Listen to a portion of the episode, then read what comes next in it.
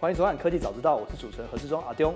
那今天要跟大家分享的东西是电商龙头亚马逊推动智慧家庭的三大方向解析。我欢迎研究中心分析师罗慧龙 Tom。哎，大家好。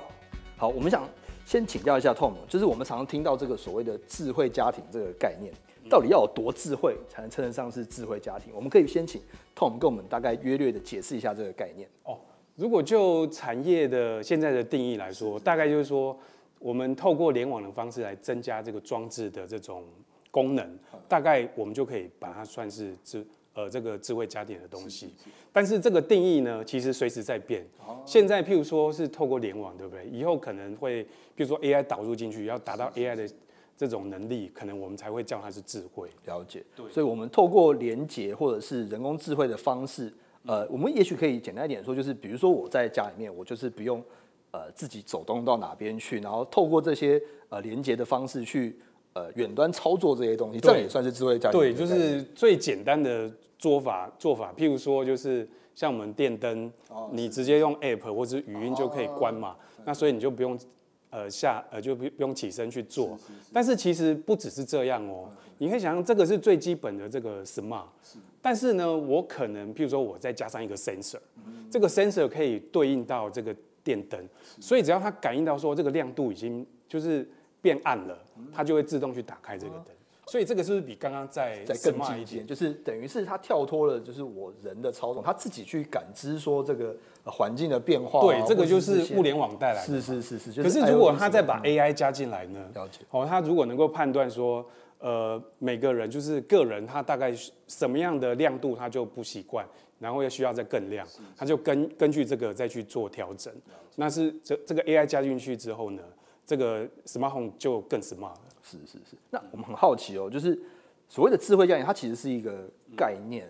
那这个这个概念要如何去让就是想要呃从事这个这个相关产业链的这些公司去获利呢？这个获利模式到底是一个什么样子的一个生意状况？对，其实一般的业者可能第一个会想到说，哎，我加上联网功能之后呢，我就可以让这个产品的功能变更好嘛？那这样我是不是就可以卖贵一点？其实这是没有错啦。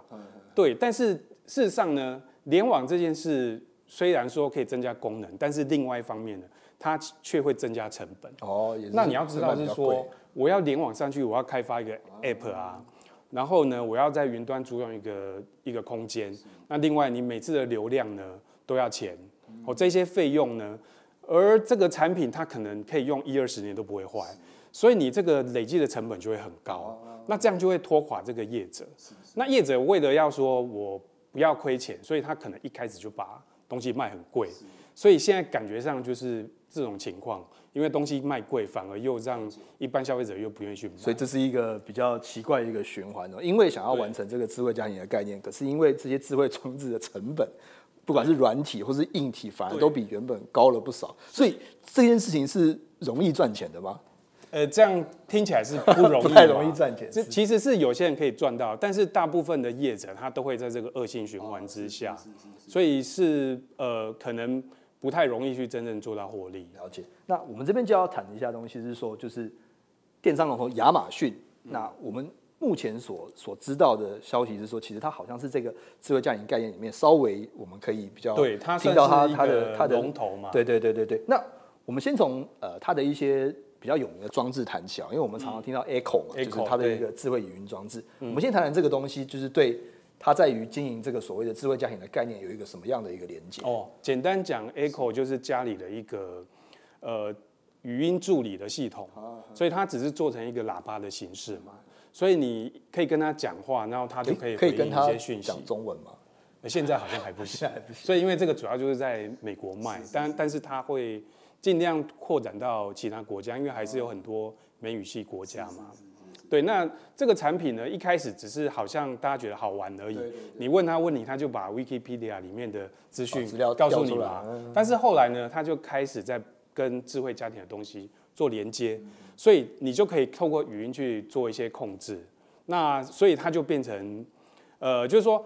在它出现之前呢，可能大家都是用 App 手机去控制这个 Smart Home 的东西，但是因为有它之后，这个界面开始变成了这个语音助理系统了，所以就是这个最主要的差别就在这边。了解，所以等于是它是一个呃语音操作的一个核心啦。我们这样讲的话，对，是是是。那差别就是在于说，原本如果每个因为每个 device 都是不一样的制造商在生产的，那个别的制造商他会掌握到个别的使用行为。譬如说你你开电灯，那电灯的制造商就知道你你什么时候想要开电灯，那你什么时候要进家门，这个做门锁的。制造商他会知道，可是他们都只知道个别的。但是亚马逊，因为它作为一个语音的入口，所以你在家里面的所有使用行为，它都能够掌握。等于是它透过语音装置连接的这些东西之后，间接的收集了很多很多不同的使用者的一些行为数据，然后统整到他自己的云端当中。对，是是是。所以这个背后就会跟他之后的获益会很有关系。了解，嗯，那。